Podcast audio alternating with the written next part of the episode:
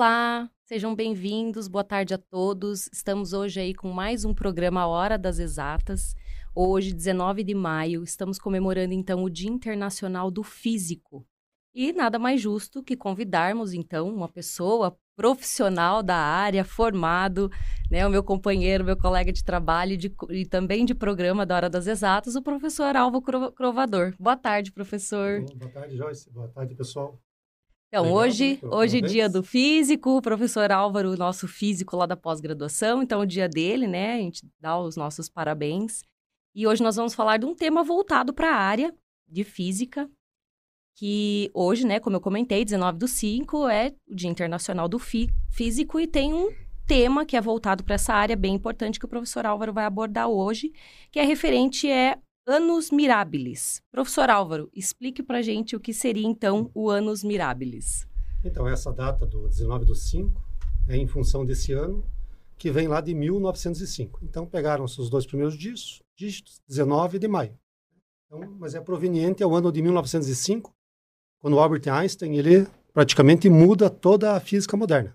Ele publica lá nesse ano cinco artigos que vão alterar totalmente né, o conhecimento que nós tínhamos da física até então vão promover avanços na tecnologia, vai uma nova visão de como era o mundo das moléculas, velocidades, a lei da gravitação de Newton vai ser alterada. Então, bastante coisa acontece nesse ano. E, em virtude disso, é então, comemorado assim. Vamos falar um pouquinho aí de cada artigo desse. Podemos falar. Vamos lá. Podemos falar. Então, o, o, um dos primeiros artigos, que não foi o primeiro daquele ano, mas foi o que deu a tese de doutorado dele, lá em, no, na verdade a tese ele concluiu em 1906, mas publicou o artigo no ano anterior, 1905. E esse artigo ele fez para determinar dimensões de moléculas, raio de moléculas. É uma coisa que muita gente ah, nem sabe que esse artigo existiu. Você fala em Einstein, só querem saber da velocidade da luz, né? Só teoria da relatividade restrita. Ou, ou na verdade, é geral. Então, eles só querem saber disso. Mas o primeiro artigo principal dele foi esse que rendeu a sua tese de doutorado. O que, que ele fez lá? Ele fez uma mistura de água com açúcar e em cima dela que ele conseguiu desenvolver e determinar o tamanho de moléculas. Para nós, a gente pensa hoje em dia, ah, por que, que serve isso? A gente não usa muito. Mas o pessoal da, da indústria farmacêutica, de química, esse pessoal usa, utiliza muito esse conhecimento que ele trouxe. Então, esse foi o primeiro que rendeu essa, o, o doutorado dele. Uhum. Depois vieram outros, né, mais importantes, alguns que lhe renderam o, o prêmio Nobel, e assim foi. É importante ressaltar né, que muita gente fala em ano mirabilis, a gente fala do ano da física, 1905. Mas alguns historiadores colocam outros anos lá para trás como anos mirabilis. Por exemplo, 1766, quando Newton é, fez as leis da gravidade, é, 1666, quando a Inglaterra, lá, Londres, pegou fogo. Então, dependendo do contexto histórico, alguns historiadores colocam outros. Para nós, na física, é 1905. Entendi. E assim, o qual dos artigos que é considerado mais importante aí para a física desses cinco? Bom, todos os outros são, né? Mas então vamos falar do, do primeiro que ele publicou naquele ano, que é sobre o efeito fotoelétrico. Uhum. Né? Inclusive, o nome do artigo é um nome bem diferente, assim, é uma visão heurística do ponto de vista da formação da luz. Uma coisa assim, né? E foi esse prêmio, foi esse artigo que ele ganhou o prêmio Nobel. Todo mundo acha, ah, ele ganhou o prêmio Nobel com a relatividade. Não, ele ganhou o prêmio Nobel com o efeito fotoelétrico, com esse nome meio estranho. E por que heurístico? Não foi uma dedução. Né? Ele faz conjecturas pensa o que está acontecendo na época para explicar o chamado fenômeno fotoelétrico. Né? Então, por isso que é heurístico. Ele dá um... Heurístico é um, é um ponto de vista, assim, né? mais ou menos um chute. E qual que foi o chute dele na época? Existia uma grande, grande controvérsia sobre como a luz era formada. Né? E isso vinha lá desde Newton. Newton dizia que a luz era formada por partículas. Passa um tempo, o pessoal vai e fala assim, não, não tem nada a ver, ó. Provei aqui que a luz passa por fendas, forma ondas, então a luz é onda, não é partícula. E aí, essa ideia de, de onda da luz se propagou. Maxwell, um pouco mais tarde, ele faz os cálculos sobre ondas eletromagnéticas e descobre que a, a onda eletromagnética que ele calculava, a velocidade batia com a velocidade da luz. Opa, então Realmente, a luz é uma onda eletromagnética. Só que daí o pessoal começou a observar o tal do fenômeno fotoelétrico, que é o que nós temos aí, painéis solares hoje, funciona nesse formato. Então, o que, que é? Uma chapa metálica e a gente faz incidir luz sobre ela. Quando a luz bate nela, ela vai arrancando elétrons dessa placa e forma a corrente elétrica. Né? E esse é o princípio do nosso painel solar. Só que o que acontecia? Ele jogava uma frequência de luz, arrancava elétrons com determinada velocidade. Se ele mudasse a frequência da luz na época, né, do vermelho até as frequências mais altas, tipo ultravioleta, arrancava-se mais elétrons, com elétrons mais energéticos. E isso aí, se, se, fosse, se a gente fosse usar a luz como onda, não era para acontecer, porque a, a onda é uma coisa contínua. E aí ele dá a sacada dele. Ele falou assim: não, pessoal, então é o seguinte: a luz, de vez em quando, ela se comporta como onda e de vez em quando como partícula. Esse foi o chute dele. Explicou totalmente como funciona e até hoje é assim. Interessante. Ganhou o prêmio Nobel. Nada mais justo, né? E deu para a esposa dele, né? Quando ah, ele se separou. É. Ah, essa é uma coisa que pouca gente sabe, né? Ah, essa eu não sabia, Porque então ele... conte também. ele separou da esposa e prometeu que quando, quando ele ganhasse o prêmio Nobel, ele daria lá um milhão de dólares, não sei quanto que é, né? O dinheiro para ela. E mesmo separado? Ele deu, deu o dinheiro para ela, foi, fez o acordo bonitinho, deu, né? E para poder casar com a prima dele, que disse que ele gostava da prima. Aí casou com a prima, só que ele, por que, que ele deu aquele dinheiro? Porque ele tinha certeza que ele ia ganhar outro prêmio Nobel com a teoria da relatividade. Mas não foi contemplado. Ah, então ele não ganhou o segundo prêmio que ele imaginou ganhou, que, ele... que ele ia ganhar. Por isso que ele abriu mão do primeiro. E casou com a prima. Casou com a prima. Olha aí, gente. E foram felizes. E foram felizes não para sei, sempre. Não sei por quanto talvez. tempo. não sei por quanto tempo. E Álvaro, aqui no, diz pra gente que 11 de maio de 1905, Albert Einstein publicou sobre o movimento browniano, isso? Ah, isso, movimento browniano. O que, que era esse movimento browniano? O pessoal já, o pessoal já tinha observado, né, que algumas partículas muito pequenas, quando estavam sobre uma superfície líquida, imersas num líquido, elas se moviam. Só que eles não tinham uma explicação correta sobre isso aí. Inclusive, tem filósofos lá do ano 100 depois de Cristo, ele usou o seguinte exemplo. Né? Quando a gente olha numa uma fresta de luz entrando por uma janela e a gente vê um, uns pozinhos, assim, uma partícula Sim. em suspensão, uhum. né? ele falava, então, então o que vocês estão vendo aqui, essas partículas, é o pó batendo em outras moléculas do ar. Né? Então já se supunha que existiam moléculas de ar ou, ou coisas menores que não eram visíveis para nós. Né? Então essa aí, na verdade, é a origem do movimento browniano. Mas o browniano é por quê? Porque o, um cientista chamado Brown, ele observou, ele estava pesquisando pólen de flores e ele botou num copo d'água assim, pólen de flores lá em cima, muito pequenininho, e viu que eles tinham um certo movimento. Uhum. E não conseguiu explicar direito né, o que estava acontecendo ali. Ah, ah, é por causa da agitação térmica, porque tem correntes de convecção e qualquer outra coisa. Aí Einstein vai e explica realmente, utilizando aquele primeiro artigo dele lá, o do, o do tamanho das moléculas, que na verdade eram colisões daqueles pólens com as moléculas da água. Né. Então, moléculas muito pequenas. E quando que isso era observável? somente quando as partículas que eu queria olhar, mensurar, eram próximas ao tamanho das outras partículas. Né? Então ele falou, não, o que está acontecendo ali realmente é o pólen interagindo, sofrendo colisões com as moléculas d'água. E isso aí calculado também, né? Então esse é, o, esse é um outro artigo que ele publica de grande sucesso. E vai explicar o que estava acontecendo. Aquela teoria lá do, do filósofo, filósofo, filósofo antigo, do facho de luz, aquela poeirinha, aquilo lá não, não, tem nada a ver, né? Aquilo lá é corrente de convecção mesmo. Mas foi um, uma, um começo de uma tentativa de explicar o que estava acontecendo. Depois, em 1905, em junho de 1905, ele publica então o terceiro artigo, foi mais revolucionário, que foi esse sobre a eletrodinâmica dos corpos em movimento. Isso, na verdade, estamos falando do quarto, né? Porque a gente, se a gente considerar aquele que de 1906, Já que é o, uhum. é o que rendeu o prêmio, o doutorado dele, né? Uhum. Isso, esse aí é o começo da teoria da relatividade. Né? Quando ele vai deduzir, então, aquela equação E igual a mc ao quadrado. Ele começa a fazer conjecturas na época, porque existia um problema. Quando o Maxwell falou lá, ah, a luz é uma onda eletromagnética em virtude da velocidade que o pessoal está calculando, então a luz é uma onda eletromagnética. E aí ele começa a ver problemas, o pessoal começa a tentar medir então a velocidade da luz em vários, em vários meios. Porque o que acontece? Eles supunham que existia um tal de éter, que era um meio que permeava todo o universo, que era necessário para a onda fluir. Né? A, nós conversamos hoje, a gente consegue se ouvir, eu, eu falo, você me escuta e vice-versa. Por quê? Porque tem o ar aqui, o som é uma onda sonora e ele utiliza o ar para se propagar. A água lá no mar, ela precisa de um meio para propagar aquela onda. Então, isso são ondas mecânicas. No caso de onda, onda eletromagnética, eles atribuíam que ah, tem um tal de éter e é por esse éter que essa onda eletromagnética se propaga. E aí o pessoal começou a fazer experimentos para ver, opa, onda no meio, outra no, no, outro meio. Se eu aumentar a velocidade, a onda de um lado vai ter que ser mais rápida que a outra, né? Porque eu estou é, é, tipo eu estou dentro de um dentro de um trem correndo dentro do trem.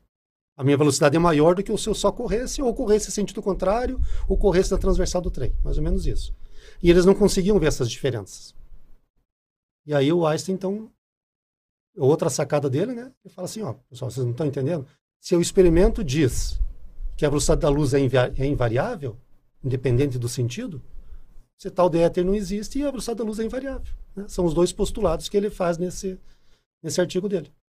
E, e é assim até hoje. A velocidade da luz é invariável, independe da, da, do sentido, e o éter não existe. Né? Hoje a gente sabe que uma onda eletromagnética ela se propaga no vácuo, ela, a gente diz que ela se autossustenta. Então, não precisa de um meio para se propagar, igual uma onda sonora, por exemplo. Então, esse foi o, esse primeiro artigo que ele fez já ah. introduzindo a relatividade restrita. A gente está falando bastante sobre teoria, né? Essa parte mais complicada, esses nomes mais difíceis Sim. aí da gente entender. Nós que somos leigos, não somos da área, né? Falar de física é um pouco difícil. É... No nosso dia a dia, essas teorias se aplicam de que forma? Um exemplo a gente já falou que era o painel solar. Uhum, é um sim. exemplo prático, prático, do efeito fotoelétrico. Né? É uma célula de um de um silício, que é um componente químico. Fazem algumas manipulações lá, que a gente chama de dopar o silício ou o germânio, para que ele possa receber essa radiação e gerar corrente elétrica. Então, é o formato que Einstein previu lá do, do efeito fotoelétrico. Então, é, o painel solar, muito utilizado hoje em dia como uma forma de energia limpa, é consequência direta dessa teoria dele. Né? É, lasers, por exemplo, a gente fala de ah, como é que funciona um laser. A gente usa um laser apontador para dar aula, né? vários outros instrumentos também. Anos mais tarde, ele está fazendo um artigo sobre a coesão da luz, como manter um feixe de luz coeso. Porque acontece, ah, eu pego uma lâmpada, ou o sol, né? Vamos pensar numa lâmpada no sol. Quando ele emite radiação, ele emite para todos os lados. Então a gente chama que não é uma radiação coesa. E ele faz um artigo dizendo que isso aí é possível de ser feito. Isso aí, se não me engano, em 1927, essa, por aí mais ou menos. E só em 1960 que o pessoal consegue produzir um laser com, se não me engano, com rubis, né, e faz um feixe concentrado de luz coesa. Então esse também é uma, é uma consequência direta dos artigos que ele produziu. A gente falou aí de cinco artigos daquele ano, né, que é o uhum, ano Mirabilis. Sim. Mas ele produziu muito mais durante a sua vida. Sim. Então esse é mais um, mais um exemplo. Hoje em dia o pessoal fala aí, ah, recentemente, né, ondas gravitacionais que foram detectadas aí em virtude da colisão de dois buracos negros. Também, a teoria dele, a teoria da relatividade geral, previa ondas gravitacionais. Foram de, de, detectadas recentemente. Os buracos negros, né, que colidiram para gerar essas ondas, também. Na sua teoria, também está prevista. A existência de buracos negros que foram de, detectados muito tempo mais tarde. Entendi. Então, existe bastante aplicação prática do que é feito. E temos exemplos aí de algo que temos em casa, que tem a presença no, do. No, no, bolso aqui. Ó. No bolso? Vou até tirar que está vibrando o celular aqui. Ó. Olha, né, o meu celular, de todo mundo hoje, você tem um tal de GPS acoplado nele. Sim. GPS utiliza satélites que estão muito afastados, velocidade muito altas. E se fosse utilizada a, a mecânica de Newton, as equações de velocidade de, de Newton no GPS, para a gente rastrear aqui, até a informação chegar na, na gente. Se não tivesse as correções de Einstein, não ia servir de nada. Né? A gente está deslocado quilômetros de distância do ponto que a gente quer. Então, esse acho que talvez um, um dos mais práticos que nós temos aqui.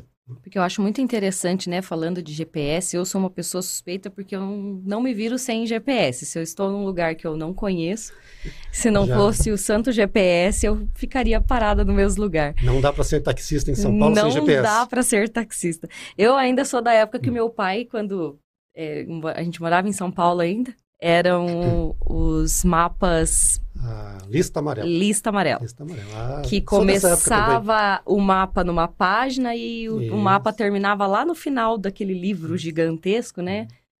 E ainda assim eu não Exato. sei como que conseguia, porque daí era pelas ruas, né? Os cruzamentos um que fazia. quadro B3, quadro C, não sei o que lá. Enfim, é, ainda bem que houve essa evolução. Obrigada, Einstein, por isso, por contribuir, né? Para a gente para essa evolução. E eu acho muito interessante quando você põe lá no GPS um determinado endereço e se seu carro vai para o sentido contrário e ele recalcula a rota, a rota é, acho que isso tem tudo a ver aí com essa questão de que você está falando, né? Exato, de, desses trajetos e... A gente falou lá do primeiro artigo dele, que é aquela da relação de E igual a mc ao quadrado, que é a equação que todo mundo vê. E foi o artigo de 1905. Mas posteriormente, em 1911 e depois em 1916, ele, ele publica os outros artigos que vão falar sobre as velocidades próximas à velocidade da luz. Né? E é essa correção que é necessária ser feita. Quando a gente está no nosso carro ali a 50, 60 km por hora, a gente não imagina que o satélite lá em cima está a mais de mil, cinco mil km por hora. E aí, quando a velocidade começa a aumentar, essa, essa correção é necessária. Né? Então, para ele mandar a coordenada para nós, ele tem que fazer aquela correção de posição. Sem isso, a gente realmente estaria numa furada, né? uhum. não, não, teria condições. De...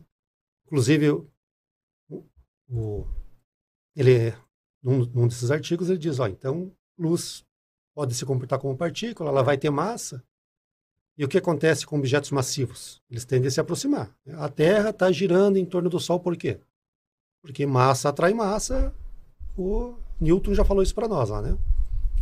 E luz? Se um quantum de luz, que foi o nome que foi dado depois lá para o fóton, né?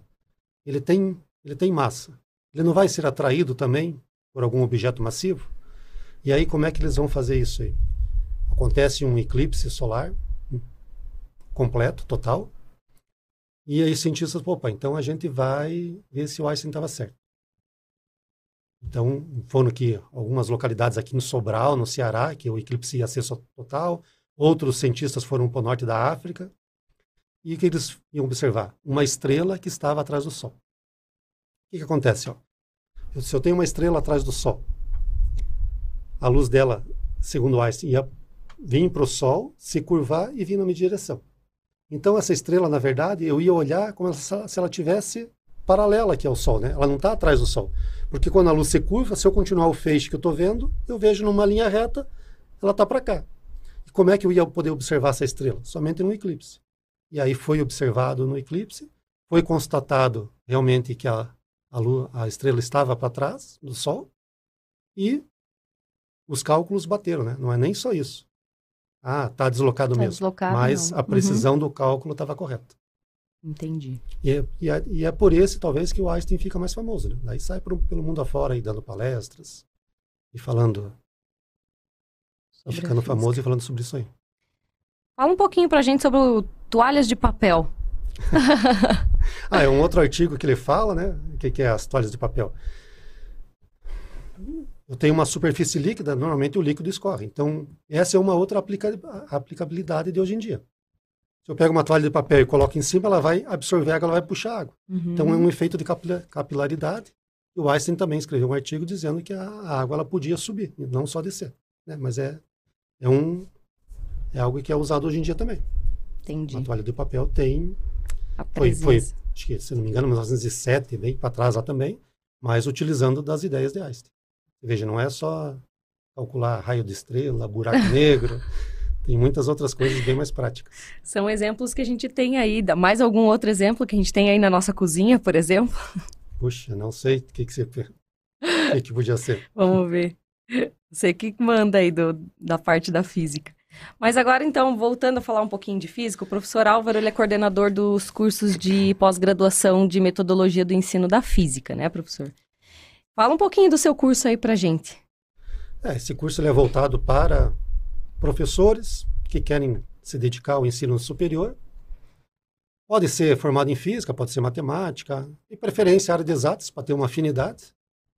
E o curso ele tem mais áreas, as disciplinas mais voltadas para a metodologia de ensino mesmo. Né? A gente não vai abordar física a fundo, vai falar um pouquinho sobre física moderna, dar umas pinceladas, mas a maior parte é sobre metodologias de ensino aplicadas no ensino superior. Né? Games e gamificação, que hoje está muito em voga. Né? Um pouquinho para o EAD, puxar para. Porque o ensino EAD também hoje está muito grande, então a gente puxa um pouquinho também para como o professor no EAD tem que se portar. E é nesse viés, né? Não é nada de cálculo, ainda não temos cursos assim, pretendemos lançar, mas ainda não temos. Então, por enquanto, é mais voltado para quem quer se dedicar à docência no ensino superior. E o ensino da física, ele está presente em quais cursos de, de ensino superior, assim, além do curso de física Bom, mesmo, né? Praticamente todos os cursos de exatas. Né? Exatas. Né? Todos os cursos de exatas. A gente chama que nós temos lá a física 1, normalmente a gente divide em física 1, 2, 3 e 4. Na verdade, a 1 é a mecânica, a 2 é termodinâmica, ondas, e a 4 seria a parte de física moderna. Que é, e entendo que quando a gente fala de física moderna, é essa física de 1905 para cá, 1880 para cá, né? Isso é moderno para nós. E isso daí também está presente em todos os, em todos cursos, os cursos de, de, de exatas. Engenharia civil, engenharia elétrica usa muito. Né? Porque o pessoal que vai fazer engenharia elétrica, por exemplo, ele tem que saber como que funciona uma corrente elétrica, os princípios da corrente elétrica. Então, isso aí vem tudo lá da, da base da física. E uma pergunta que não quer calar. É necessário muito conhecimento sobre cálculos e para é... se envolver na física? Bastante. Bastante. A base, os primeiros semestres, é somente cálculo. Né? Então, não, não tem como fugir disso. Vai ter e, e, a gente precisa daquela base também do ensino fundamental. É, isso que eu ia comentar. A educação básica já lá. traz aí uma, o ensino uhum. fundamental e médio, né? Principalmente uhum. ensino fundamental 2, acho que já está presente ali a física. É, faz toda a diferença daí na, na depois, né? Todos aqueles cálculos de matrizes, que, logaritmos que a gente vê lá no ensino médio, vai ser utilizado para frente, né? Sim. Quando foi feita as equações de Schrödinger, que é as equações de onda, era antigamente era tudo feito com matrizes. Depois a equação de Schrödinger vem facilitar, né? A gente acha que matriz é fácil, mas na verdade, não é tanto. Então, a gente precisava saber de matriz. Então, a gente tem toda aquela bagagem, é necessária. E depois vai se aprofundar muito mais. E o professor comentou que no curso de, de metodologia do ensino de física tem a presença da disciplina de games e gamificação, que está bem aí presente. E a parte de tecnologia que está presente na área da física? O que, que você pode comentar para a gente sobre isso? Tecnologia? É. Desenvolvimento de materiais, principalmente. Né? Hoje em dia, muitos mestrados aí são voltados, doutorados são voltados ao desenvolvimento de materiais. Então é necessário que o aluno pesquise, se desenvolva nos cálculos ali e vai ter toda aquela bagagem necessária. É, semicondutores, que a gente precisa falar, vamos falar do computador, né, que a professora está utilizando. É tudo com base na física, de semicondutores. É, a gente tem uma interação uhum. no YouTube Deixa eu só Sim. ver se eu consigo tá aqui a. Ali? Não. Uhum.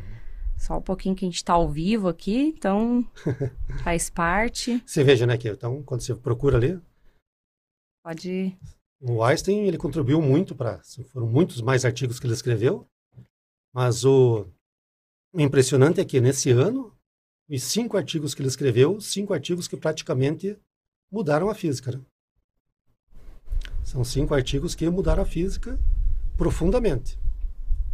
E aí eu pergunto, né, quem aqui consegue escrever um artigo que muda a física profundamente hoje? E o cara escreveu cinco. E eu, eu falo isso por quê? Porque muita gente questiona ainda, né? Ah, o Einstein, ele era tudo isso mesmo? Será que ele, ele fez por merecer toda essa esse know-how, esse desenvolvimento que ele teve? Bom, vocês vejam lá, né? Então, quando a gente falou de efeito fotoelétrico, ah, ele deu o chute que a luz se comportava como os dois. Mas veja bem, todo mundo já tinha visto isso acontecer, mas ele teve a capacidade de pensar, não, pessoal, é realmente é isso aí. Se um experimento mostra que é partícula e outro experimento mostra que é onda, é os dois, não tem o que fazer. Contra o experimento não tem argumentação. É diferente de quando a gente faz uma teoria. Né? Ah, formulei uma teoria física, uma equação. E aí nós precisamos provar essa equação. Se eu vou para o experimento e o experimento diz que a minha equação que eu desenvolvi está errada, ela está errada. Eu tenho que voltar para o papelzinho e formular novamente. E o que acontecia na época é, o experimento falava uma coisa e ninguém queria acreditar. Ele vai lá e fala, não, realmente, se o experimento fala que luz é onda e partícula, luz é onda e partícula. Se o experimento fala que a luz é invariante na sua direção, em qualquer direção de propagação, é a mesma velocidade? É a mesma velocidade. Nós não temos que ficar brigando com isso. Vamos aceitar e vamos fazer a formulação. Fez e funcionou.